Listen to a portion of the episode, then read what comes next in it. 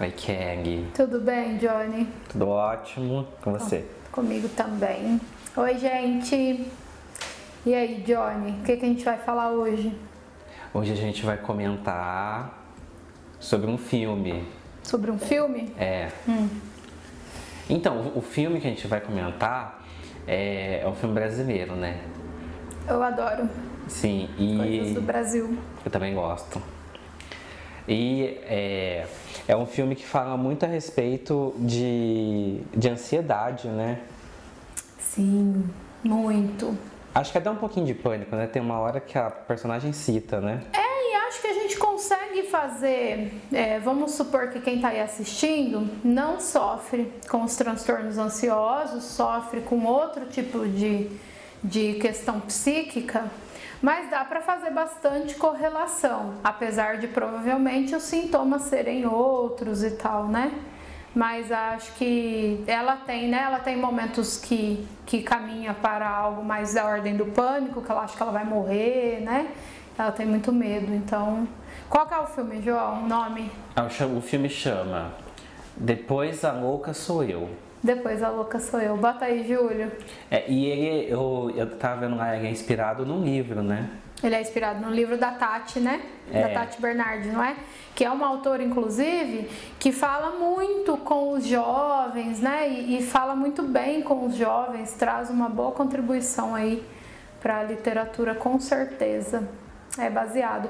Eu não li o livro, eu só vi o filme. O filme foi indicado por uma paciente minha que tem transtorno de ansiedade, é, com alguns quadros para o pânico, né? Se ela estiver vendo um vídeo, um beijo, obrigada pela indicação do filme. É sempre muito útil, né, João? Porque quando é, os pacientes dividem coisas que eles se identificam, às vezes outros pacientes também vão poder se beneficiar né, dessa identificação, vai ajudar a fazer alguma associação que não tinha feito antes com o que está passando. Então eu também, além de dividir com o João e de sugerir que a gente trouxesse aqui para o canal, é, eu também sugeri para algumas pessoas que também sofrem de ansiedade aqui no consultório.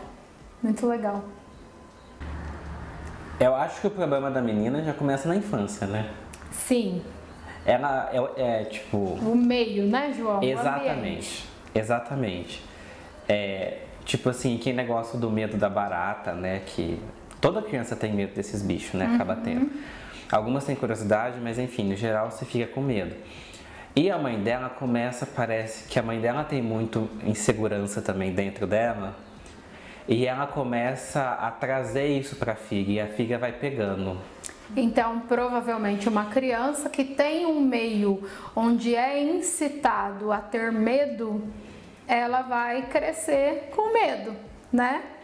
Então, se os pais são muito medrosos, a gente vai ter uma criança insegura, provavelmente. Então, e, a, e aí a hora que a mãe percebe que ela acha que tem algum problema com a filha, né? E ao invés dela levar no médico, ela leva pra onde? Pra onde, meu Pedro? Eu não entendi, pra ser bem sincero. Ela levou em dois lugares, né? Primeiro ela levou numa mulher que fez um, uns passes, eu acho. Eu não conheço. Ela vai tratar a espiritualidade da criança. Exatamente, Né? né? Então ela leva em dois lugares diferentes. Sim. Um que tem mais pessoas, o outro que tem uma moça só. Uhum. Mas eu, eu fiquei pensando assim, gente, mas se meu filho tiver com algum problema, eu vou levar no médico. E a mulher não levou no médico. Não levou. E tem mães que levam no médico, viu, João? Essa semana mesmo eu tive acesso a um caso, não é o meu, não é um caso meu, mas eu tive acesso a um caso assim, que a mãe levou no, no, no psicólogo, no neuro e tal. E quando houve uma- um levantamento de hipótese diagnóstica, a mãe queria trocar os profissionais, né? E aí qual que é a tentativa aqui? Será? Né? Porque se esse, se esse diagnóstico estiver certo, se a, se a minha criança tem um- uma patologia, uma síndrome, um transtorno, o que, que isso vai me custar? Se ela fugir aí dos padrões, muito entre aspas, da normalidade. Então, assim, eu não sou pai. Hum. Então não sei, não sei o que eles estão pensando, o que que uma mãe pensaria, né? Eu não sei o que, vai custar para eles, mas assim, para criança vai custar muito caro. pois é, mas parece que, e no, o filme deixa isso muito claro, que não importa muito quanto vai custar para a criança às vezes. É claro que a mãe não levou ela lá na, nas questões espirituais, ela não sei nem como falar, nas instituições religiosas, porque ela achava que ela ia, que ia ficar muito caro para a filha dela. Né? Mas é uma maneira também dessa mãe é, delegar essa responsabilidade para outro, para algo exterior. Então é o demônio, os espíritos, uma perturbação do além né? Não pode ser uma questão da minha filha, né? Tem um vídeo, João, sabe aqueles vídeos que a gente faz de depoimento? É, da carta anônima que a gente fala do homem gay, uhum. né? Naquele vídeo, é, quando eu tô explicando lá, dando meu feedback sobre a história, eu digo, né? O quanto que os pais eles se entendem fracassados quando o filho aparece com algum problema, seja ele patológico, como no filme que é a ansiedade, ou seja algo do comportamento, ou porque a criança é mais bagunceira, ou porque ela é muito quieta, né? É, parece que essa mãe e esse pai falhou, né? Eles não conseguem meio que destacar e entender a criança ou o adolescente ou até mesmo um filho adulto como uma pessoa individual. É como se fosse a extensão deles. Então me parece que é isso meio que quer dizer, né? Eu não falhei. Então se for algo espiritual, a culpa não é minha. Né? Se for uma patologia, será que a culpa é minha? Será que eu passei isso para o meu filho? E mais do que isso, né? E aí se abram para considerar as possibilidades ao invés de se armarem, né? Você aí que está assistindo que é pai, que é mãe. É, não admitem diante de todos, mas não querem o trabalho que vai dar cuidar. Né? Não querem o trabalho que vai dar. E não adianta nada, porque eu nego, não levo no tratamento adequado como lá no filme, e o problema se estende para a vida toda. Não sei se é uma saída. Não, então, aí agora que a gente já falou um pouquinho da, da infância, né? Depois eu ainda queria trazer um pouquinho da mãe de novo, que ela vai aparecer várias vezes, né? Sim, a mãe é um fator principal, né? Na, na vida da, da personagem lá, que é a Débora Falabella. É, então, é, inclusive, eu amo a Débora Falabella. É, Adoro. Boa atriz. E, enfim, mas a, a personagem, né, que é a Dani, porque o filme fala da Dani. Sim. E a mãe é uma coadjuvante ali no meio, mas ela tem muita importância. Mas a Dani, a Dani é uma mulher adulta, uma mulher que trabalha também, que tem seus amigos, que tem uma vida normal. Só que assim, quando a gente está vendo de fora, a gente pensa mais uma pessoa né, vivendo sua vida e tudo mais. Uhum. Quando, gente, quando ela começa a falar dela, a gente percebe que, tipo, tem muita coisa ali dentro, né? Uhum. Eu, eu lembrei daquele negócio que você fala, né? O, cada ser humano é um universo, João. Então, quando a gente está vendo alguém, a gente está vendo só um recorte. Uhum. E às vezes quando essa pessoa conta uma coisa para você, ela está contando só uma partezinha da vida dela. Uhum. Então a, é difícil a gente falar que conhece bem alguém, porque todo mundo tem muita coisa dentro de si. Mas a gente não conhece nem a gente mesmo muitas é. vezes, né? E ela começa a falar da vida dela e você percebe que tem muita coisa ali dentro, tem muito medo, uhum. tem muita segurança, né? Tem muita ansiedade, né? o, o, medo de entrar no avião, o medo de viajar para a praia, e se acontecer alguma coisa com meu pai, ah, mas e se tiver engarrafamento, se tiver acidente? Ela mente, né? Para é. evitar essas, é, se expor. Exatamente. E aí, quando ela não mente, e ela, tipo, teve o lance da praia, né? Hum. Eu, eu, eu, Com o namorado? Isso, tá. porque, tipo assim, teve o um lance do avião que ela, falou, ela mentiu pra amiga. Uhum. Esqueci o passaporte em casa, mas não tinha esquecido, né? Sim. Porque ela não queria ir.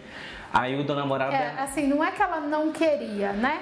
É bom para quem está assistindo ficar claro, não é que ela não queria ir, ela estava entrando numa crise ansiosa e ir parecia muito perigoso. Para a amiga que ficou sem uma madrinha de casamento, deve ter sido um estrago gigantesco, né? Mas é além do eu não quero ir. A pessoa que sofre de um transtorno ansioso, é, parece que ela é que ela tá mentindo, que ela tá enganando, que ela tá enrolando, que ela tá de má vontade. Mas dentro dela tá um esforço sobrenatural para manter ali a pose e a naturalidade diante de todos, né? Então ela não queria, não é que ela não queria ir, né? Que é muito mais do que isso, porque ela estava em sofrimento mesmo. Eu acho que o problema é que se ela fala, ah, estou tendo uma crise, estou em sofrimento, é difícil das pessoas acreditarem. Então Sim. ela pensa assim: se ninguém vai acreditar em mim, é mais fácil eu mentir. É, ou não vai acreditar né? ou vai de, é, tirar a validação, tirar o valor, né? É muito comum os pacientes dizerem, inclusive essa paciente que me indicou o filme, é, ninguém acredita, as pessoas falam que eu podia me esforçar mais, elas falam que eu estou exagerando, elas falam que não precisa disso, elas falam que eu sou muito bonita, não entendo qual é a relação. Elas fazem comentários que envolvem Deus, então, ai, mas Deus é, você é tão maravilhoso, olha, Deus te abençoou tanto, você é tão, você tem tantos privilégios. Não é nada disso, gente. É um, é, a pessoa está sofrendo, ela está doente, né? Então, eles começam a mentir, porque não adianta falar a verdade, né? Então, ela fala: minha mãe está doente, eu vou precisar ir para o hospital agora. E não é isso. Então, e aí, tipo, ela não consegue no avião. Mas aí uhum. mostra uma vez que ela falou que sim, que ela foi pra praia. Uhum. E aí, antes de ir pra praia, ela já começa, né? Ah, porque eu tenho que deixar um táxi de sobreaviso, ou um motorista, ou alguém. Porque vai que eu chegar lá, eu quero voltar, eu não tenho como voltar, uhum. ou vai que acontece alguma coisa, né? Então ela fala que a mãe dela tá internada, que talvez ela tenha que voltar por causa da mãe. Uhum. Fala um monte de coisa, né? No meio do caminho, ela, ela pensa se ela quer ou não voltar e o, a namorada pergunta: Você quer voltar? Aí na cabeça dela ela tá surtando, uhum. mas aí depois ela fala: Não, vamos. Uhum. Aí chega lá, começa a se sentir mal, porque daí ela não consegue enturmar com o pessoal, né? Aí passa mal dentro do banheiro, cai no chão. É, é, é a realidade de quem tem transtorno de ansiedade. E eu lembrei daquele negócio que você falou pra mim. Aquele negócio que você falou assim, quando muda alguém, pessoas novas Sim, no ambiente. Falei um dia desses, né? É, no vídeo aí. Pessoas novas no ambiente afetam. E eu pensei assim, a hora que ela tava indo pra praia, eu pensei, gente, ela já não quer ir. Vai chegar um monte de gente que ela não conhece porque é amigo do namorado, não é, é. amigo dela. Uhum. Como é que vai ser isso? Não deu outra, né? Teve uma crise no ano novo. Sim, sim. Passou o ano novo passando mal. Né? E, e eles se sentem inadequados, eles se sentem excluídos, né? É, essa coisa das pessoas novas e da, do olhar do outro sobre ela, a, a, mente muito barulhenta, prevendo muitas catástrofes, né? Então, assim, eu vou, tem que deixar um carro de sobreaviso. Quando ela cria essa situação de solução, que aí eu vou para a praia, mas eu tenho que deixar um carro de sobreaviso se eu quiser voltar. É, é um tipo de pensamento deles que em seguida já traz uma outra ideia que é assim: e se esse carro quebrar? Né?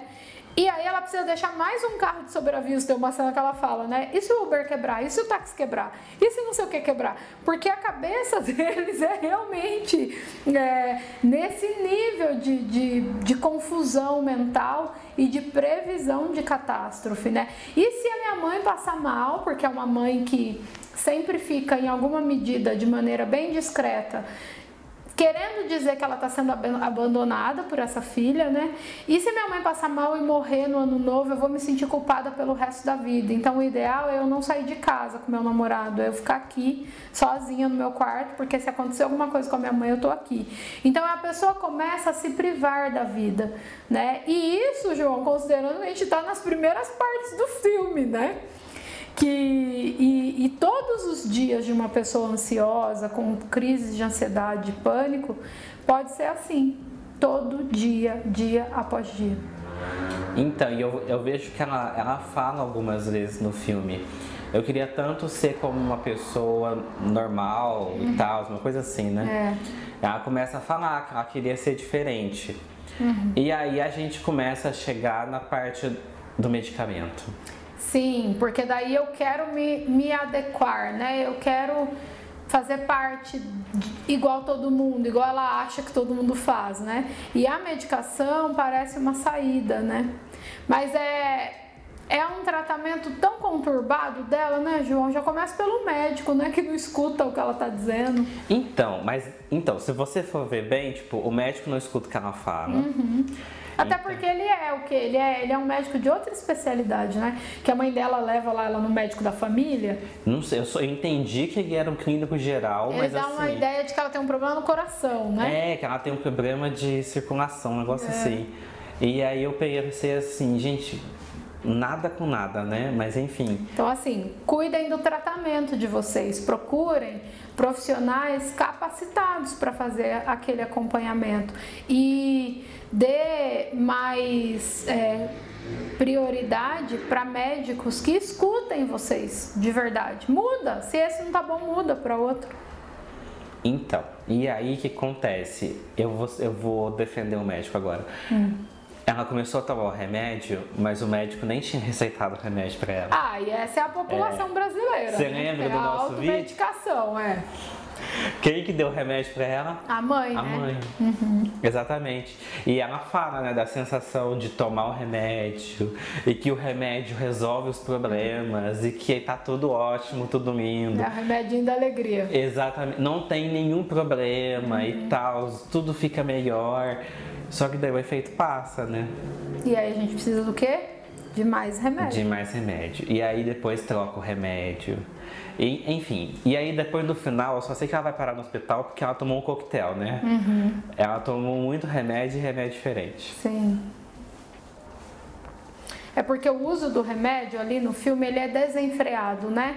Tem uma linha do tempo onde o filme vai acontecendo, ela vai ficando uma mulher adulta, ela precisa dar conta das questões do trabalho dela, ela começa a ver alguns sonhos da vida inteira terem a possibilidade de acontecer, mas para isso ela precisa estar bem, ela precisa trabalhar, ela precisa viajar, então ela tem que entrar nesse avião, ela precisa socializar com pessoas estranhas. Então o remédio ele vira a única coisa capaz de mantê-la em pé. Só que a vida sempre vai trazendo novos imprevistos e novos imprevistos e não, é, não são bem imprevistos, são coisas que a gente não controla. E para uma pessoa com sofrimento de ansiedade, ela quer controlar tudo. Como ali ela não, não consegue controlar, porque a gente não controla a vida, mas ela quer viver todas as experiências e fazer tudo, ela precisa cada vez de mais remédio, né? Então ela vira a profissional que ela quer ser, sempre dopada, sempre esquecendo coisas da, de alguns momentos em que ela viveu na carreira, né? Às vezes tendo alguns surtos, a mãe sempre ali pressionando, como sempre, dando a entender que está sendo abandonada por ela e, e então assim tem uma linha do tempo ali que no filme passa aparentemente rápido, mas ela fica anos sob o efeito de muitas medicações conseguidas sei lá como, né? Porque realmente ela busca outros recursos, né, João? Algumas terapias alternativas, né? Busca. Antes, antes dela começar com a medicação, né? Ela fala uhum. que ela já tentou umas outras coisas. É. E aí, meditação Sim. e terapias alternativas aí, como uhum. você falou, que eu não lembro de cor agora. É. É, mas aí, como ela vê que o remédio tem um efeito mais imediato, né? Aquele negócio. Atalho, né? É, a gente quer o atalho. É, você não vira uma pessoa que medita bem com duas, três aulas de meditação, né? O remédio faz efeito em alguns minutos. Então, Exatamente. E aí, é- ela tá. gente- é, lembrando, né, que tipo, a gente tá falando tudo isso que acontece no filme, e aí você falou do trabalho dela, que eu acho importante a gente falar. Ela tá passando por isso tudo e ainda tem o trabalho. sim. Então, assim, ela é formada numa coisa, trabalha nessa coisa, mas ela quer fazer outra. Eu achei que também é um ponto que é totalmente plausível para quem tá.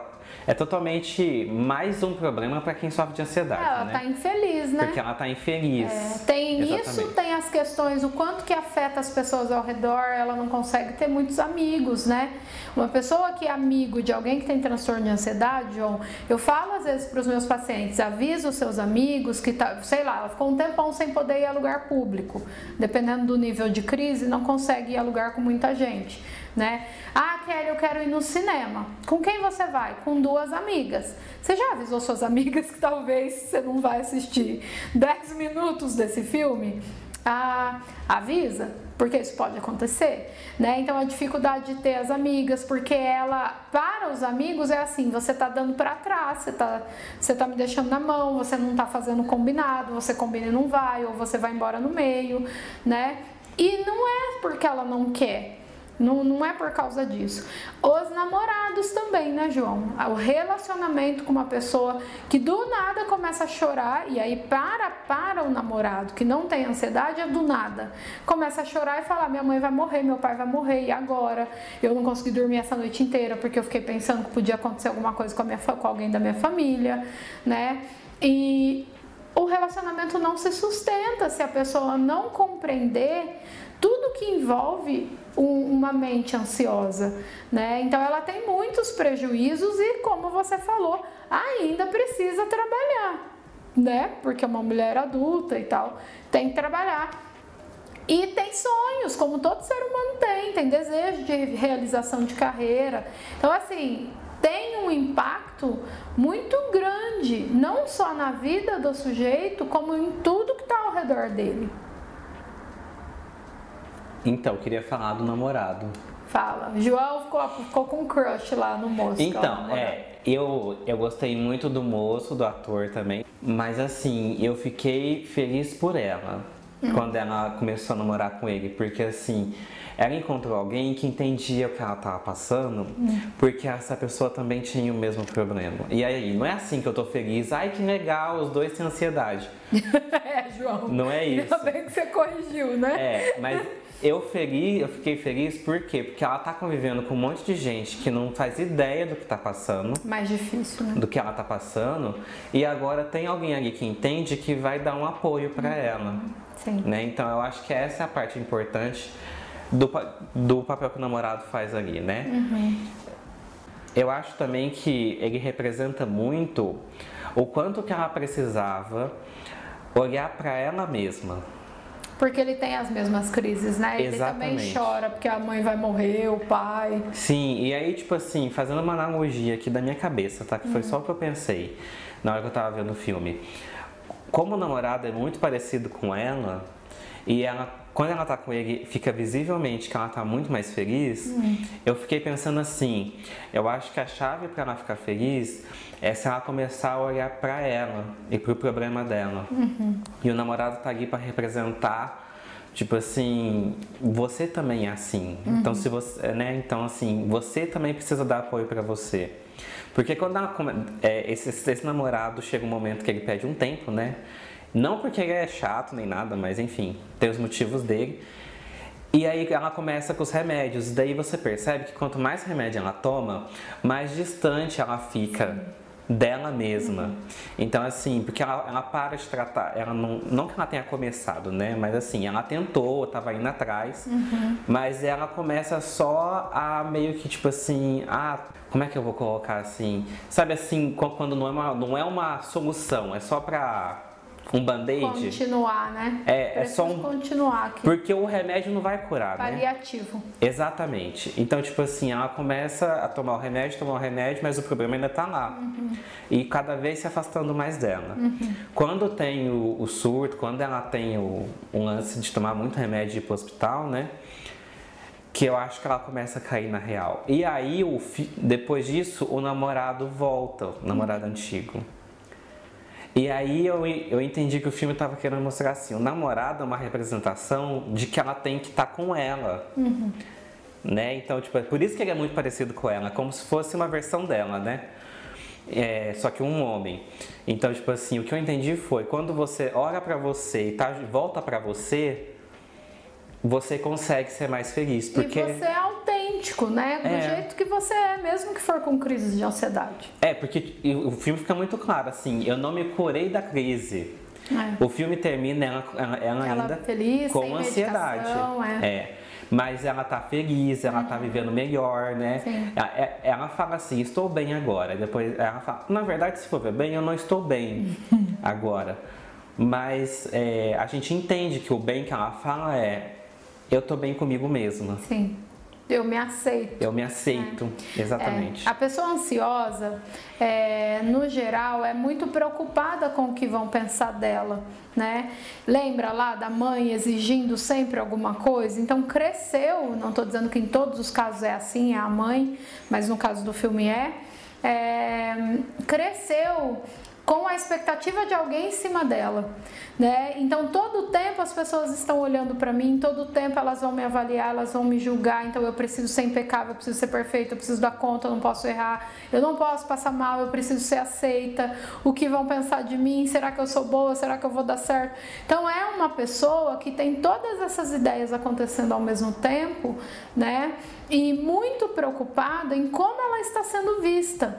Quando a gente vive uma vida extremamente, em alguma medida todo mundo se preocupa, mas extremamente preocupado com o que estão pensando da gente, a gente não tem como estar tá com a gente mesmo, né? A gente não tem, a gente vai se afastando mesmo, vai perdendo a nossa autenticidade.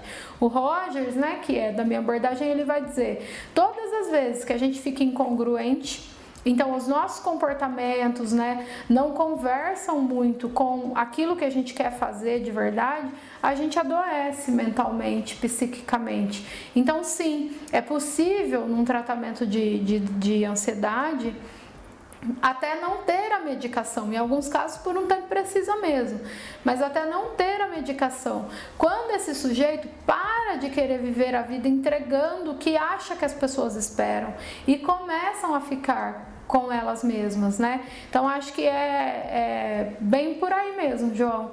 E e acho que termina de um jeito maravilhoso, que não é entregando para o público, né, para quem está vendo, cura, né, que é uma coisa que todo mundo quer. Kelly, quando que isso vai passar? Eu só queria ser normal, eu não queria ter isso. Quando que isso não vai acontecer mais? Pode ser que a crise não aconteça mais, mas pode ser que ela aconteça.